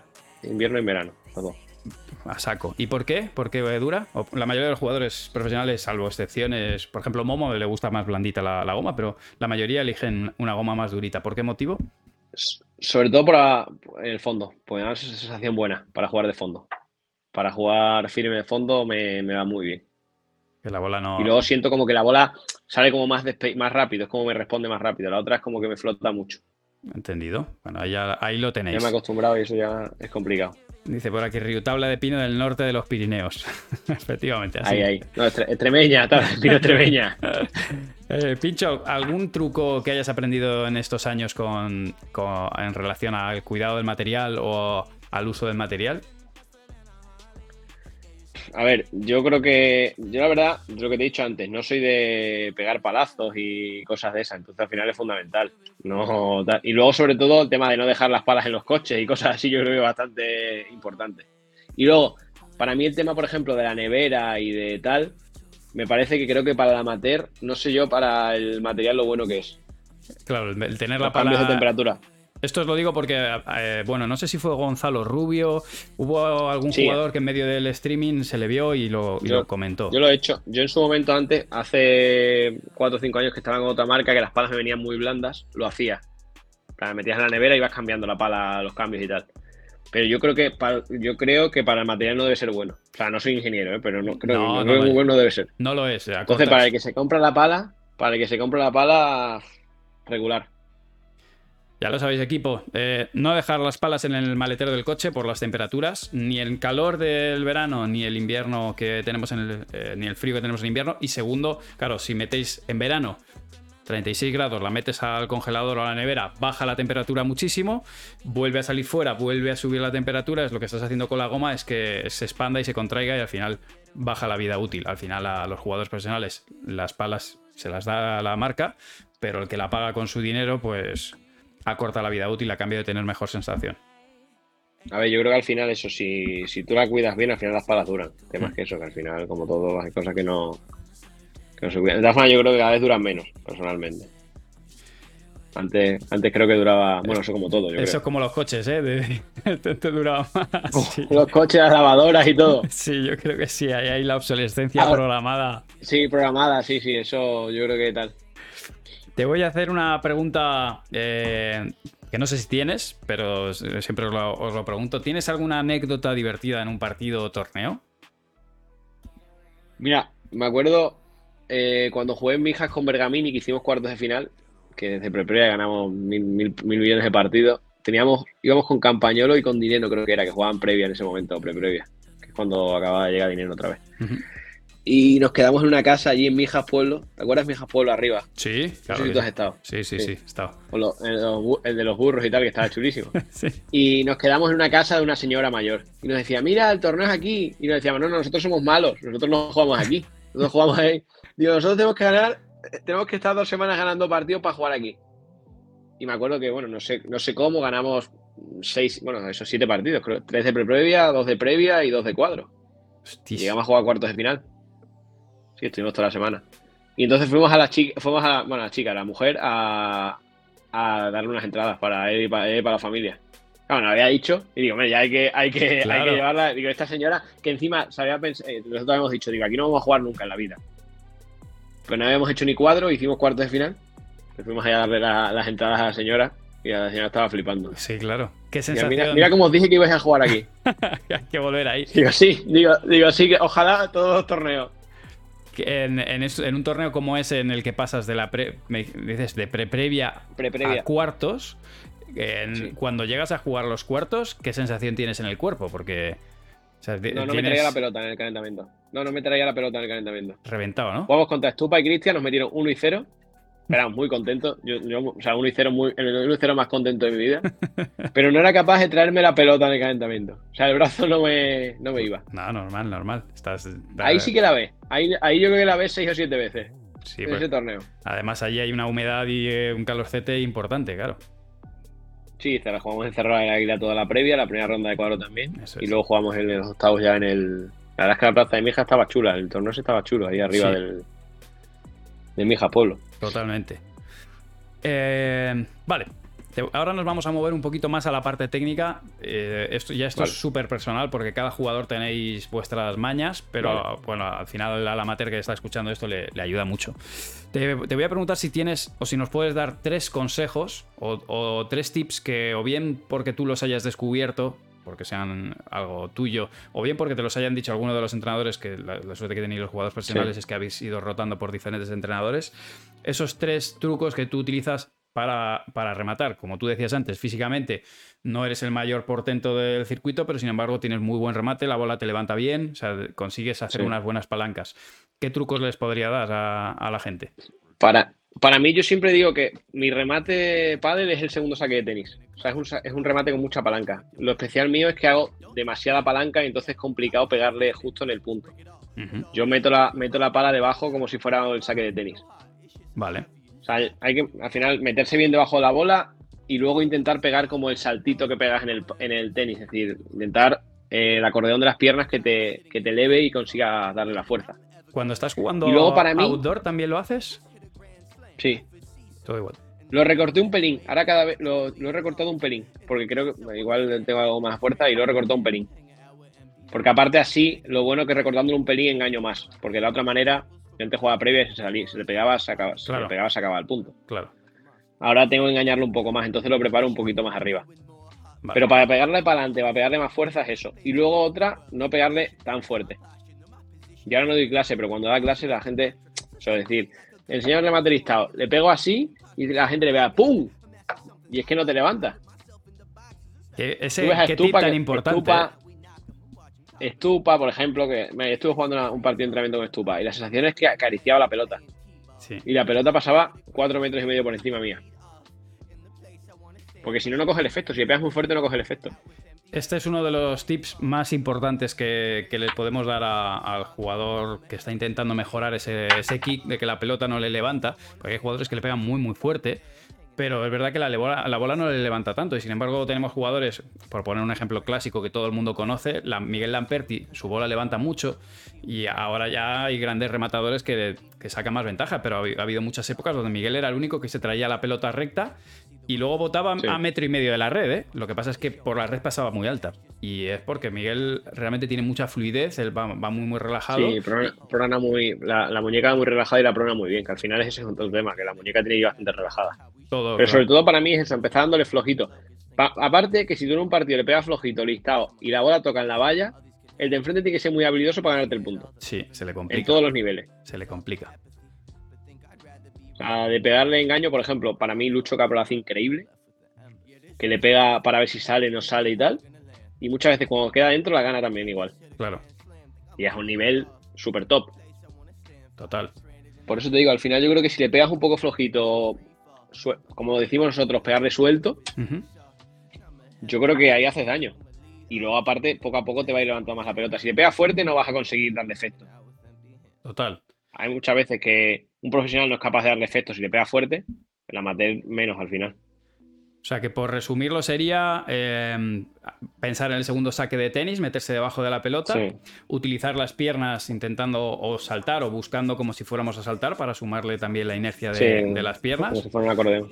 Eh, te voy a meter uno extra que sería el de, jugar lo más relajado posible para que la, para que la cadena cinética siga fluida y no, y no lo partamos. Y el de bajarle la, potencia a la pelota, ¿no? Pegarle un poquito más fluido, pero no, no demasiado fuerte para que la bola no se aplaste y siga saltando, ¿correcto? Sí, de hecho la gente se sorprende. Yo un poco cuando explicaba decía, joder, le pega flojo y me ha levantado más la pelota. Y claro, si, le pega fuerte, la bola se, hunde, ¿no? ¿Cuántas bandejas no hemos hecho que, intentas hacer como el amago así, te sale un poco fea y te rebota en la pared de fondo y dices, madre mía, si casi ha salido por sí, esa la tengo. amago. Yo esa la tengo. la, que me, la, que me, rebota mucho, la que me rebota mucho la tengo. La que me rebota poco hay veces que menos, pero esa la tengo. Te juro que ha habido, bandejas que me han rebotado que muchos remates. Pues más, que, muchos remates. Sí, sí, sí, sí, sí, ha habido bandejas de decir, pero ¿cómo me ha podido tirar eso? Y al final es porque, claro, al final la goma de la, pelota se expande más rápidamente y, te levanta más. O sea que pegarle más lento en ocasiones te ayuda. Pues muchas gracias, Pincho, por estos, por estos consejos. Y te voy a tirar ya la última. Vale. Si, eh, esto es a título personal, es una, una pregunta personal. Para ti, ¿cuáles serían, te voy a poner un, número o, ni siquiera te pongo número, eh, cuáles son los jugadores que a ti te resultan más complicados de jugar en contra? Que no tiene que, ver ni siquiera con el ranking, ¿eh? simplemente esos, esos jugadores, ese antihéroe que tienes tú de, decir, mira, cada vez que juego contra este jugador me, lo pones súper complicado. A mí Stupa me mata, me, hace muchísimo daño, por ejemplo. Y que no son los demás arriba. Por ejemplo, un Koki también me hace bastante daño. Ese estilo. Pero, por ejemplo, Stupa, por ejemplo, es el estilo que más daño me hace. Pero porque me baja muy bien la pelota. Yo juego mucho de transiciones rápidas. Yo juego mucho a ponerte la bola y subir rápido. Pero Stupa eh, me la pone al tobillo y encima cuando yo levanto la pelota, él está, esperándome en la red. No, no, está esperándome tomándose un café. Tranquilo. Dice, mira, te puedo hacer lo que quieras. Te puedo pegar un pelotazo, te la puedo tirar a tu compañero, te puedo hacer, te puedo hacer lo que quieras. Y ese estilo de juego que me, a mí, la verdad es que a mí me, me hace bastante daño. Más, más que igual un tío que me juegue muy fuerte. Porque al final, bueno, me, me acostumbro y es diferente. A mí Stupa yo creo que es el jugador que más daño me hace. Ese es el... Aparte que es buenísimo, evidentemente. Efectivamente, aparte que es muy bueno. Pero a mí personalmente me hace más daño que otros que pueden ser igual de buenos, pero no, no me hace tanto daño. Pero eso, para mí por eso. O sea, esa es mi sensación. No, está perfecto. Si Un momento que Rafa, que Rafa Méndez también, el año pasado jugué, luego ya al final del año le gané una vez, pero a Rafa Méndez me hacía un poco lo mismo y también me hacía mucho daño. Sí. Porque también tiene el revés, tiene un revés muy, muy bueno. Sí. Y ese como que te paralelo también, con la mano. Y te sale paralelo así de globo paralelo muy bien. ¿eh? Claro, porque es como que, claro, tu compañero ve que no llegas y si te ayuda, ahí se la clava él. En tu caso, que es zurdo, además, se mete ahí al medio y lo, y lo pasa por arriba. Esa la hace muy bien también. Sí. Pero ahí esos dos me, hacen daño. Pero yo creo que por esa característica. Entendido. Bueno, es eso, al final, más allá del ranking, porque es verdad que todos te ganan o, no, o no te ganan, ¿no? Pero es cierto que hay jugadores que dices, hostia, cuando me enfrento a estos me molestan más, tienen algo en su juego que, bueno, pues que, me hacen más difícil el jugar. Sí, al final te tienen cogido un poco y ya está. Total.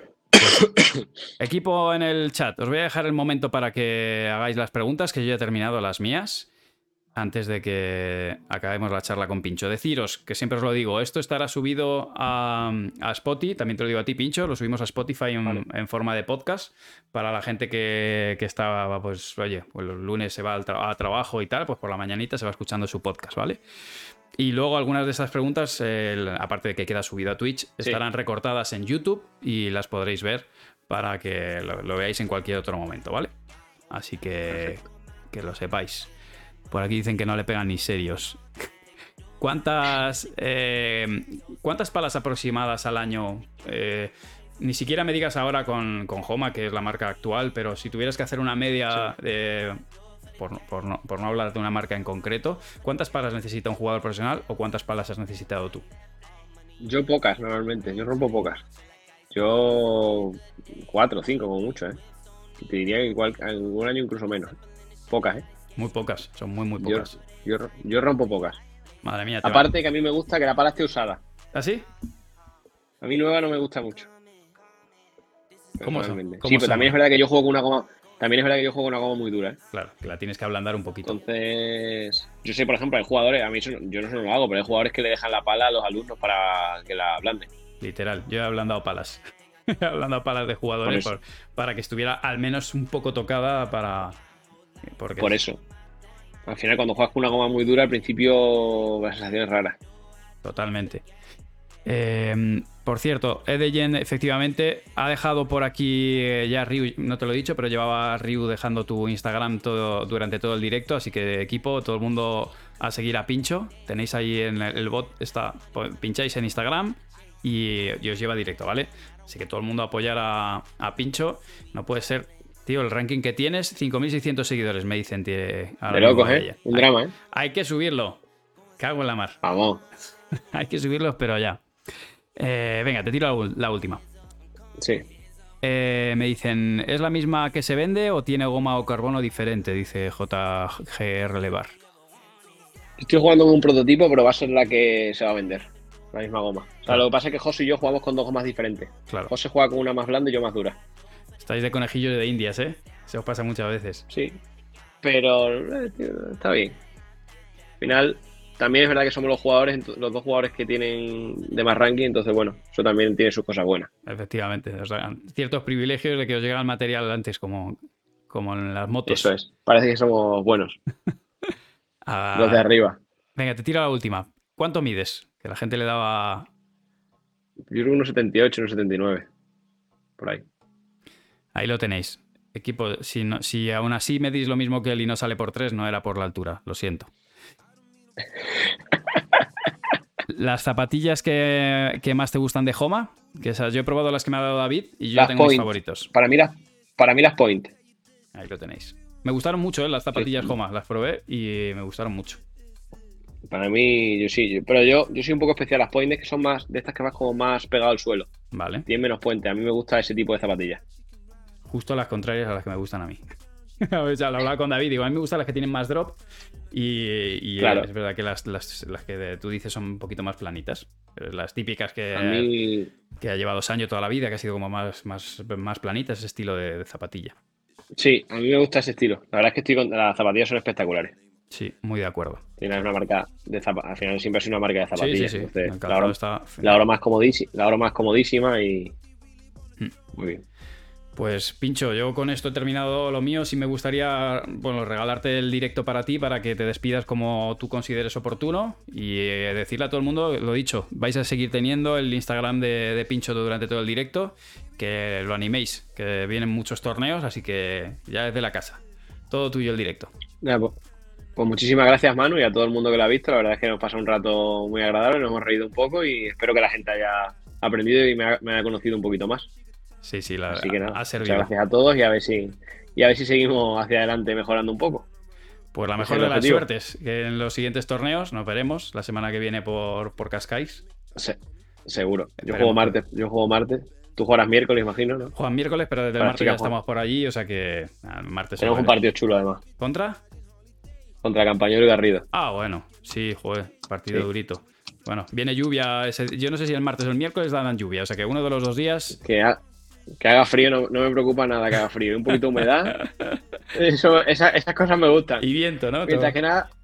Sí, un poquito de viento también. Nos gusta. Somos una pareja de, condiciones, de condiciones adversas. Bueno, pues oye, muchísima suerte. A ver si se os da muy bien. Muchísimas gracias, Manu. Nada, bueno. Chao. Buenas noches. Chao. Bueno, Tim, pues hasta aquí la entrevista con Pincho. Creo que ha sido súper entretenida. Ya habéis aprendido cositas. Así que llega el momento del sorteo, ya lo sabéis. Voy a conectarte, Ryu, si estás por la casa, in the house. Vamos a ver. Yo me espero. Vale, sí, Ryu ha activado el modo solo suscriptores. Pues vamos con el sorteo. Y os recuerdo que ha llegado el momento de sortear esta pala. ¿Vale? ¿Qué pasa, Manu? Ostras, macho. Qué cambio. No, te había visto nunca con eso. Es que tengo la habitación hecha bien. No pasa nada, está magnífico. Entre eso y que tengo aquí al pobre perro con el camperuzón este gran puesto, pues. ¿Está bien o no? Sí, sí, no sé, es que no sé por qué le ha pasado. Hemos llegado a casa, estaba cojo, estaba ahí el pobre. Ah, pobre. Bueno, nada, no te robamos mucho tiempo. Vamos a hacer el sorteito de la pala. Así que yo creo que la gente ya se conoce el modo de funcionar. Todo el mundo suscribiéndose, el que no está suscrito, tirad de Prime a saco, equipo, que nos sale gratinado voy a compartir. Por cierto, este mes, para quien no tenga Prime, ¿vale? Está September. Sí. Que, que es eh, un 20% de descuento en la suscripción. Vale, a ver, ¿esto por, qué ya están saliendo aquí? Ya está la gente ahí. Todavía no ha dicho Riu lo que hay que poner, así que todavía no podéis participar. Vamos a ver. Eh, vale, tendría que salir ya. ¿O sale ya? ¿O no sale? Debería de salir ya. Te he compartido la pantalla. Voy para allá. Del, sorteo. Ahí lo tenemos. ya lo está poniendo, exclamación head, así que nada. Ir poniéndolo. Hay alguno que ya anda avispado. Aquí la gente tiene mucha experiencia, Ryu. Sí, sí. Tienen el Por culo pelado. Vamos a crear un poco de hype. Eh, vamos a decir a la gente que vienen cosas muy tochas. Vienen cosas muy chulas. Estoy de, acuerdo. Te he mandado una cosa al WhatsApp. A ver. No se puede enseñar aún, pero pero yo creo que ha quedado muy top. Edeyen, no me amplíes. Muy chulo. o sea, vienen cosas muy chulas, vienen cosas muy. Mm, lo que pasa que es la foto que yo estoy como un hámster, pero bueno. Sí, pero eso se retocará, no te preocupes. me va a perseguir toda la vida, tío. No, Mala suerte. Eso, eso lo tengo yo retocado y sin ello. O sea, lo tengo clavados. Eso lo, lo retocaré. Pero era para que vieras la idea. Sí, me gusta, me gusta. Está muy, muy chulo. Te felicito como siempre. Ah, Tenéis 40 eh, segunditos, chicos. 40 segunditos y lanzamos el sorteo. Lanzamos el sorteo. Por cierto, eh, la gente que haya visto la chisquiña en Instagram, eh, grabaos, hacerlo. Si queréis ser un poco más disimulados y no os carguéis la pala, por lo menos intentarlo. ¿Salió Chini Consejo? Sí, lo vi, lo vi. y etiquetad tanto a Chisco como a Manu en, Instagram, hombre. Hoy la verdad que, uy, se me ha olvidado. Chicos, aparte de este sorteo, estoy sorteando eh, dos MM Pro en mi Instagram. Eh, así que bueno, terminad este y os vais a Insta, que me, queda, me quedan los últimos dos. Sí, ahí os dejo las redes de aunque ya lo sabéis. Sí. Bueno, pues vamos a, ello, vamos a ello. Venga. Cambiamos la pantalla y le damos. Ahí va, ahí está. Head Challenge. Eh, por cierto, que va aparte de este, va a haber más a lo largo del, mes. Sí, sí, sí, sí, tengo palitas. Me estaba esperando ahora a empezar la temporada, ¿vale? Así que no os preocupéis.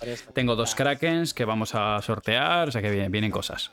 Hoy hay 59, o sea, tenéis ahí, Hoy ahí para... Muchas más opciones, sí. Sí, sí. Pues venga, vamos a darle. Venga, dale. No, la música. No pasa nada. Espera. Dios, te explota la cabeza ahí. Sí, sí. Pero esto lo quito ahora. A mí no me importa. Y al que le ha tocado, al que le vaya a tocar, menos le importará todavía. Ya está. Qué, alivio, de verdad. Uy, se ha dejado de ver. Se ha dejado de ver. Uy, Cisquillo. Buba. Uy, me van a. Este me lo, me lo, impugnan, ¿eh? Este me lo impugnan.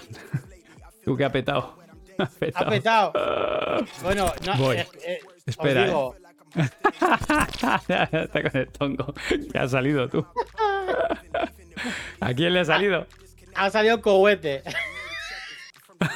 Encima, para colmo. ¿Quién es cohete? A ver, cohete, ¿está en el chat o no está? Si no está en el chat cohete, lo resorteamos. Me quiero morir. No. El primo de Mario dice. Encima está ahí, se llama, se apellida Huete.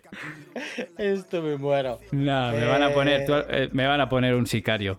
Nada, nada. Eh, el sorteo es totalmente limpio, ya conocéis el programa. De todas maneras, no os preocupéis que va a haber más sorteos. Sí, sí, sí. Tocará, hombre. Joder, vale. qué buen momento para que se atrape. Sí, sí, total, qué casualidad. Eh, bueno, pues Cohete, eh, escribe un susurro, por favor. Así que... No soy su primo, dice. No, menos mal. O sea, te digo una cosa: si aquí le toca a alguien, familia de, cualquier jugador o tal, la liamos, tío. Hay que, hay que vetarlo. Por suerte, Tania nunca ha dado por, participar ni, ni nadie más. Pero bueno. Pues nada. Pues nada, chicos, eh, que paséis muy buena noche. Y, oye, pincho de 10, ¿eh? Un genio. Sí, la verdad que muy, muy genio. Así que, mira, por ahí dicen que Diego FC ya me puse la camiseta que me tocó, muy chula, por cierto. Me alegro de que te llegara y de que te gustara. Eh, espero que te llegue pronto la Head Challenge. La llevaré el lunes a la oficina. Coguete, suscriptor 10 meses, ¿eh? Se lo merece. Sí, sí, se lo merece. Suscriptor 10 meses y sigue el canal desde el 16 de marzo del 2021. Casi cuando empezamos. Total. Pues oye. El seguidor. Eh, pues Ryu, millones de gracias. Buenas noches. Venga. Chao, chao. Chao. Qué buen momento para que pete el programa. Eh, Tim, deciros que semana que viene estoy en estoy en Cascais. Intentaré hacer algún directo por allí, pero no podré hacer sorteos, así que para semana que viene, finales, sí que sortearemos otra palita. El lunes tenemos eh, directo con Chini Consejo y hablaremos de palas, así que eh, guardaos todas esas preguntas que tenéis. Y, nada más. Cohete, mándale un susurro a Ryu, por favor, que así tenemos los datos y te puedo enviar la palita. Espero que la disfrutes. Y si cuando te llegue me etiquetas en Instagram, pues eh, me viene guay. Sortearemos la Kraken semana que viene, la Kraken de goma 30. Así que espero que la disfrutéis, ¿vale? Y poquito más, os cuento. Iros a Instagram, porfa, que estamos con un sorteo ahí de 10 palas. Os lo enseño para los que no estáis mucho por esa red social. Pero estamos con Bimbo una carrera solidaria sorteando eh, palitas. Aquí os lo enseño. Cada dos horas, ahora como estábamos aquí en directo, pues no he podido. No he podido poner el ganador, pero nos quedan estas dos. La MM2 Pro y la otra MM2 Pro. Así que aprovechad equipo que estamos sorteando cositas buenas. Y poco más, que muchísimas gracias por, haber estado. Por supuesto, habrá, habrá blog en Cascais, obviamente. Lo empiezo a grabar el martes y ya sabéis que siempre viajáis conmigo. Espero que os guste. Sois, creo que sois siempre los mismos que veis los, los videoblogs, no los veis tanto como, como otros tipos de vídeos, pero espero que, que, os guste igualmente. Nada, que os mando un abrazo muy fuerte. Nos vemos el lunes a las 8, 8 y media con Chini Consejo, hablando sobre palas. Gracias, Miguelardo por esa suscripción de nivel 1. Y nada más, hasta el lunes. Gracias por estar al otro lado. Chao, chao.